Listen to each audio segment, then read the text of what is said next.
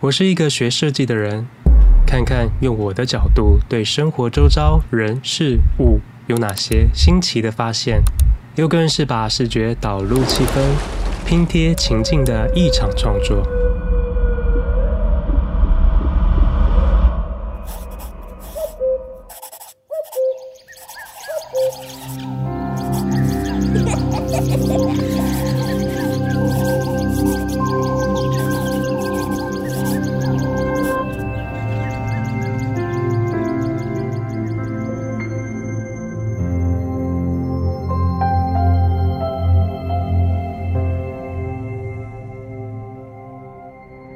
我是 D 李，欢迎来到我的设计生活观察。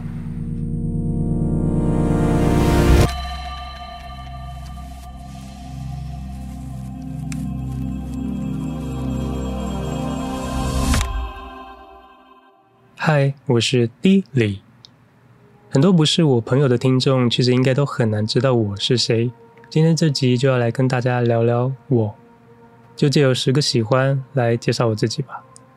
还记得要考大学时，那时候都会去补习班学习怎么样跟教授面试。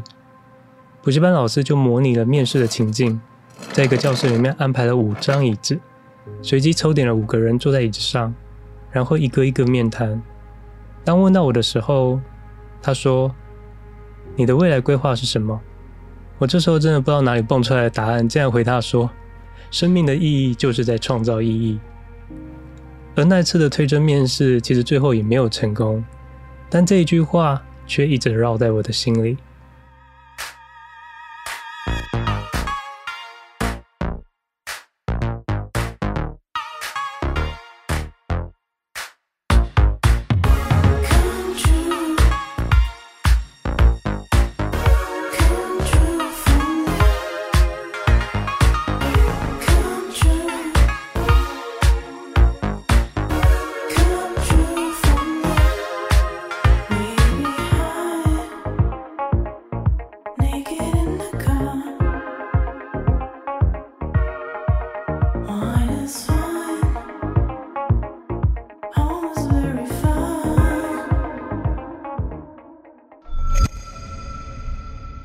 我很重视家人的部分，这是小时候爸爸给我一个很重要的观念：家人就是什么问题都要一起面对，那是永远切割不了的感情。可惜最后我爸跟我妈感情并不好，但却都一直为了我们也没有离婚，甚至最后还加入了我爷爷、我奶奶以及照顾我爷爷的帮佣，一起三代同堂了好一段时间。在有一次，我朋友就是上上集片头出现的伊恩来到我家时，我们要出门的时候，我就很自然的去亲我奶奶，让她觉得哇，很不可思议。我才发现说，诶，我对家人的亲密感似乎真的受到我爸很大的影响。而现在因为看着我妹妹照顾她的小孩，我也才发现，大人要为了小孩的成长，真的要牺牲太多了，也更坚定了我对家人重视的这个理念。听起来可能是有一些矫情，但真的就是这样生活过来，反而会好奇说：难道大家都不会这样子抱抱你的家人吗？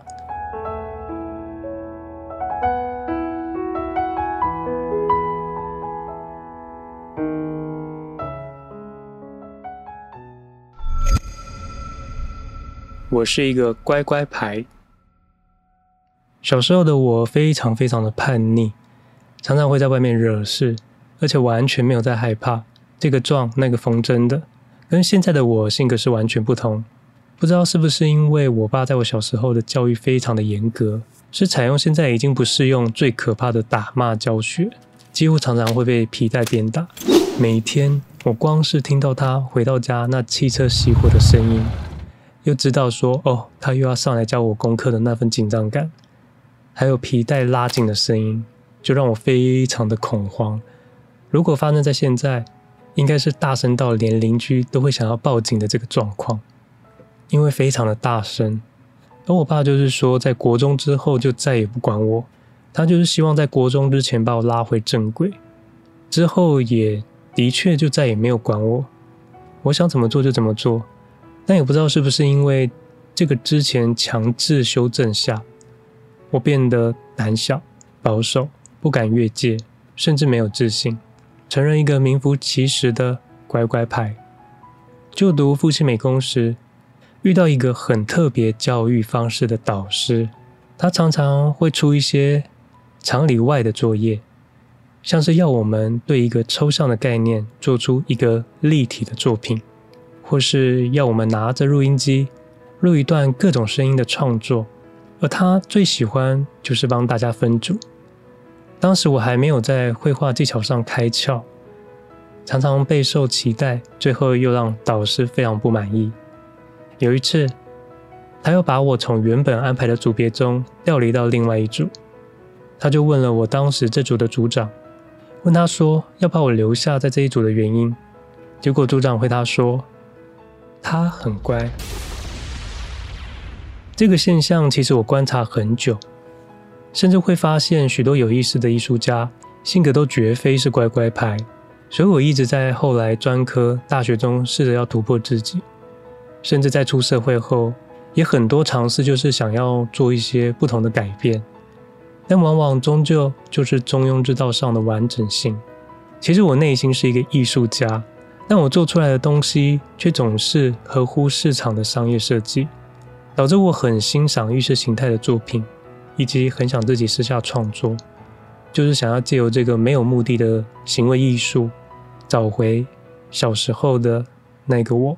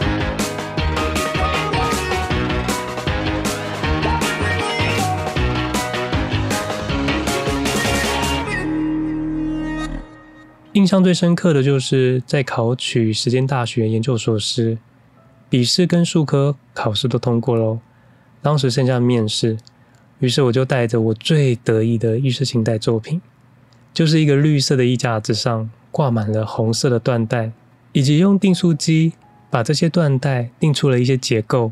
到现场后，全部的人都在看我，当时我对自己实在太满意了。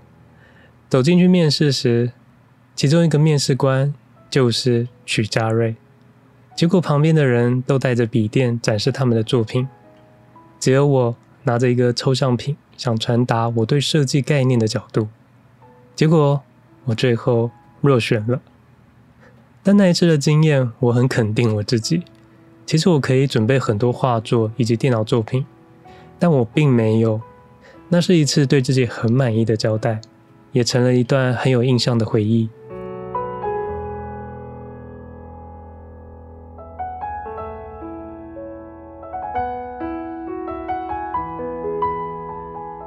人的性格会随着你遇到的人事物而渐渐影响改变。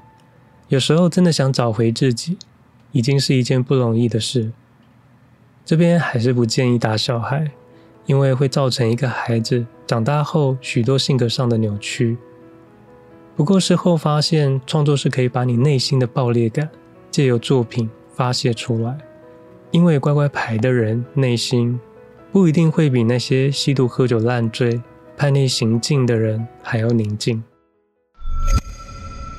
我很重视朋友，但又很被动。朋友是我生命中一个很重要的元素，因为不爱看文字书，所以我所有的资讯几乎都是靠朋友们的话题吸收而来。也很喜欢跟朋友聊天，也很爱观察，所以很容易吸收，甚至被朋友们影响。我不是一个很有领导气势的人，但我却是一个很能听取各方意见后整合一个方向的主控者，低调温和型的主导。特别喜欢一个团队中大家各自发挥。不再规范什么是标准化，也因此我比较能够与一些较为极端性格的人有些交流，所以我的朋友各式各样、五花八门，什么性格都有。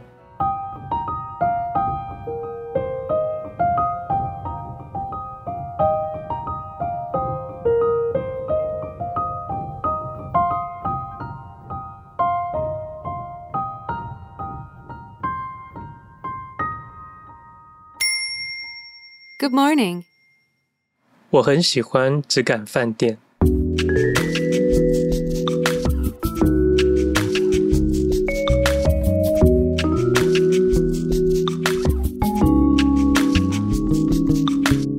上集如果有听的人，一定就知道我真的热衷于质感饭店。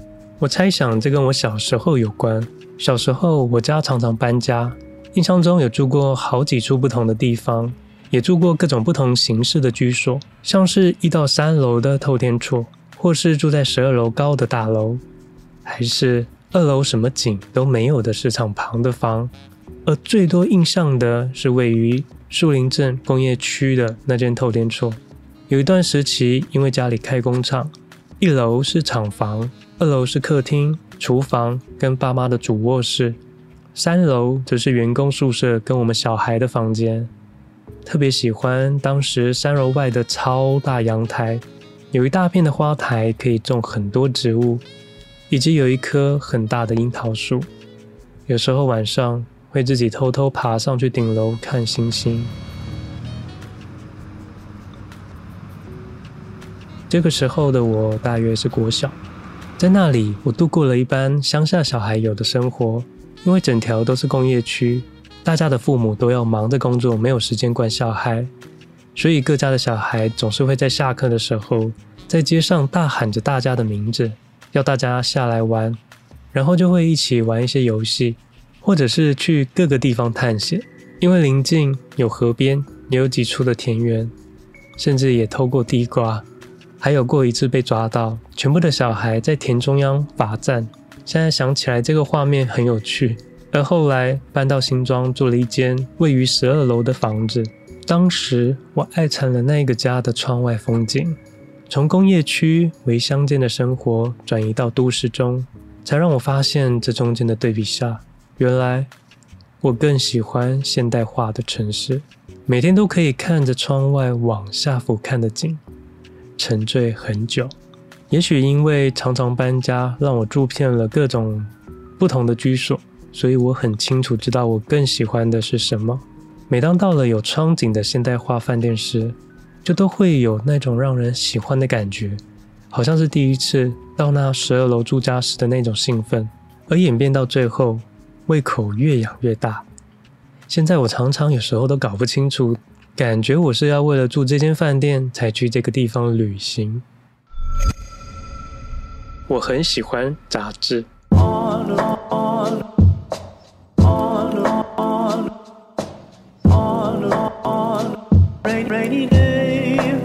我从小就知道我很喜欢艺术，在国中时就拜托了美术老师特别教我水彩。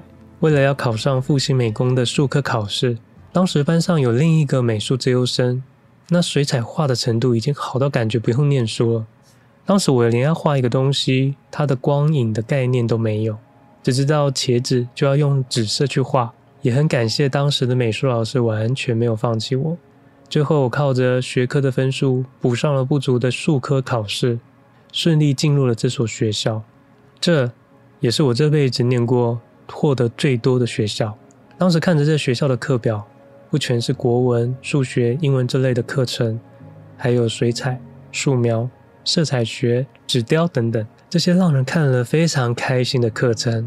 殊不知，这才是真正噩梦的开始，熬不完的夜。但在这个时期，接触到了很多国外的杂志，发现杂志版面上的设计感让我非常的喜欢，特别是文字与图片排列的关系，所以当时就很希望出社会后一定要去杂志出版社上班。杂志是一种很有时效性，但又别于报纸，可以有很多跳脱框架的大胆设计，以及各种风格的集结，很多不同的主题与采访，或者是作品介绍，满满的一本，却有很多内容的书籍，好像一卷精选的创作本。所以之前才会很想要出一本类似杂志的创作书，一个又一个的篇章，可以彼此有关联，也可以完全无关，各种形式。但主要的是，你快速翻阅后，那整体的气氛，我就可以知道这是不是一本我喜欢的杂志。然而，待过各种类型的出版社，像是漫画出版社、汽车杂志，以及后来的女性时尚杂志。也算是满足了以前出社会前的心愿。结论是，美术编辑真的是一个很辛苦又没有光芒的职缺，真的要考虑清楚。如果没有一点热忱的话，我觉得在这份工作中会非常的痛苦。但这些工作经历却抹灭不了我对杂志的热爱。如果我有一个书柜，上面摆满的肯定都是杂志。我很喜欢东方文化。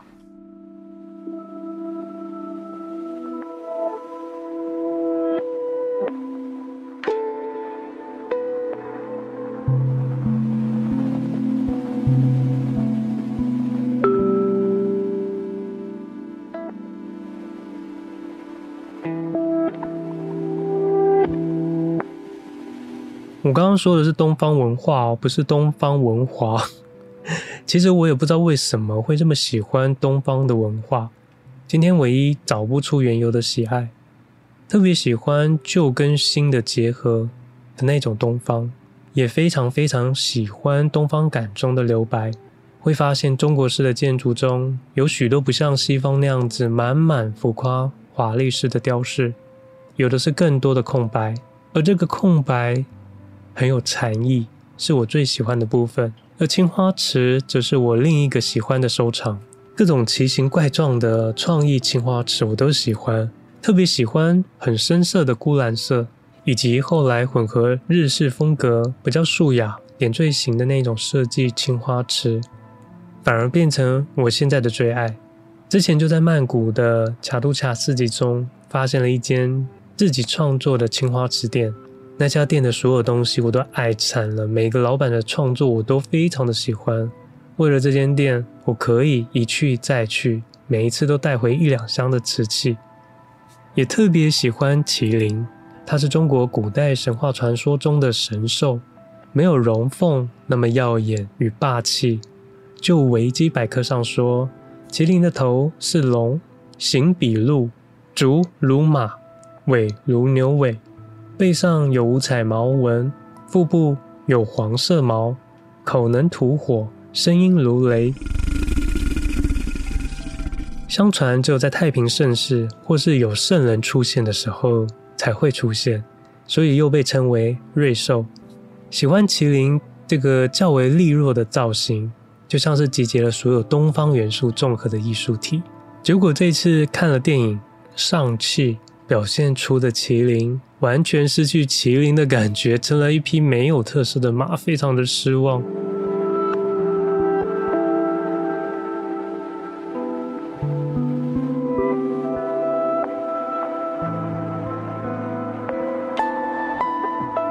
后来我也借由我同事说，才发现原来我不知不觉中使用了很多的鹅黄色，也是温和的色系，但又比温驯的肤色再亮一点。可是又比皇帝霸气的明黄色再浅一点。这个颜色的网络色码是 F 四一 F 九 B，一种职业病的感觉。东方文化真的是很有特色，些许的神秘感与空灵更迷人。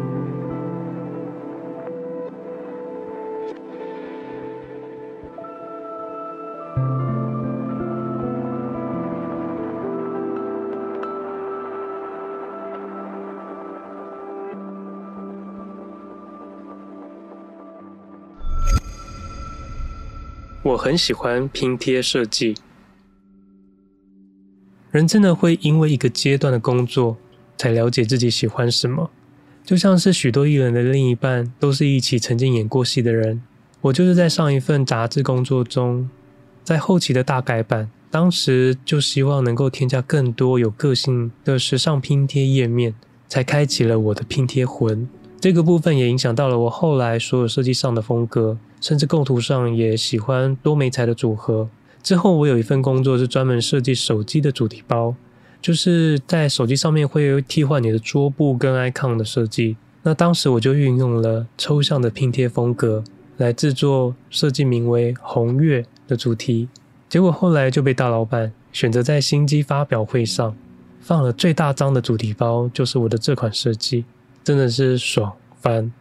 拼贴是一条很宽广的领域，开启这扇门后，发现真的是无穷尽。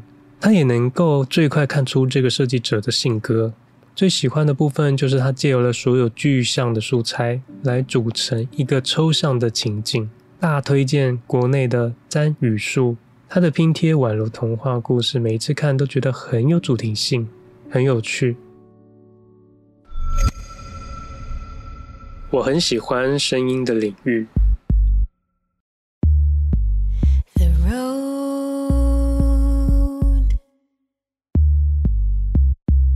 to you.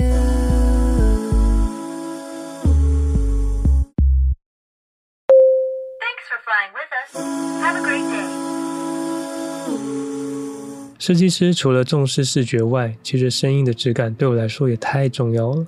有时会因为一个广告的声音，或者是一通电话陌生人的声音，还是一段影片中某一个人的声音，突然被敲醒。不知道大家会不会有这样的感觉？而这个部分现在是因为科技的关系，又再度被重新重视，算是复古，又是新时代的趋势。小时候也会幻想过自己是广播主持人，当然现在自媒体时代。我刚好可以好好借由 Podcast 过过干瘾。最近爱上导览风格，所以也尝试了许多导览式的介绍方式。之后的集数也还会有一些这样的风格，但更想尝试的是一些意识形态的情境创作。下个礼拜就会有一部分的这样的创作，再让大家期待期待喽。我很喜欢现在的年龄阶段。小时候被家里管得很多，学生时期又很多作业与考试要完成。刚出社会，一切都是学习阶段，就是满满的工作劳累感。而现在，只是有了一些资历后，可以开始做自己想要做的事情，真正为自己而忙，是一个终于可以明白，不用一直在想下一步该怎么走的年纪。也很能体会之前有许多报道，大标就是放弃高薪工作。去开行动咖啡馆的这一种心态。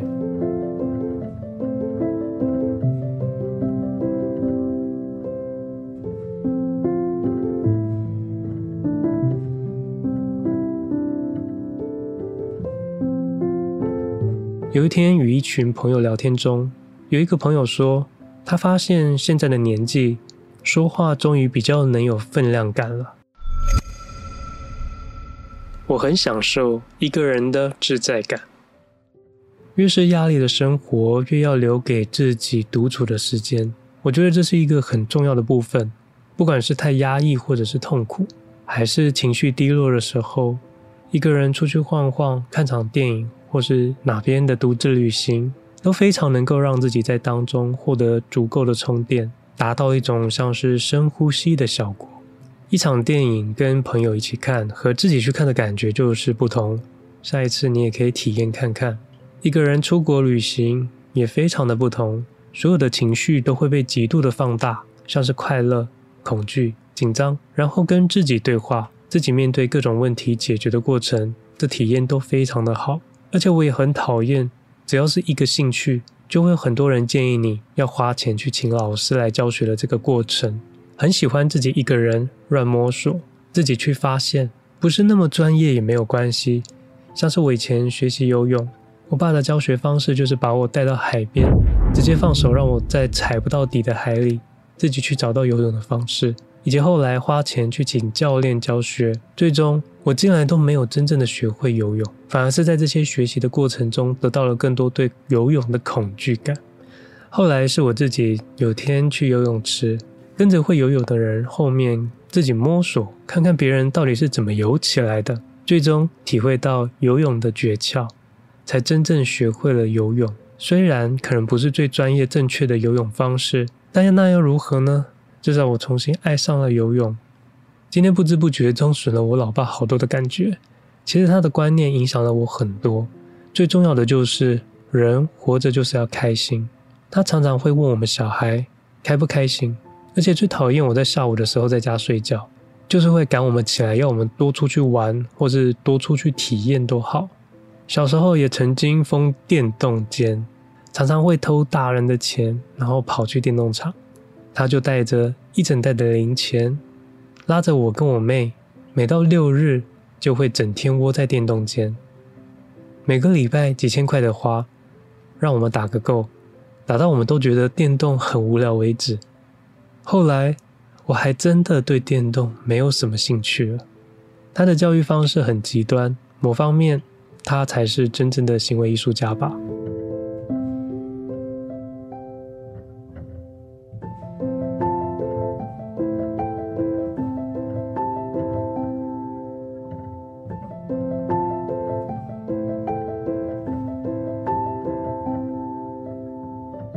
今天大致就是我对自己借由喜爱的介绍。心之所向，这个是看似温和又广义的四个字，成了我目前的人生标题。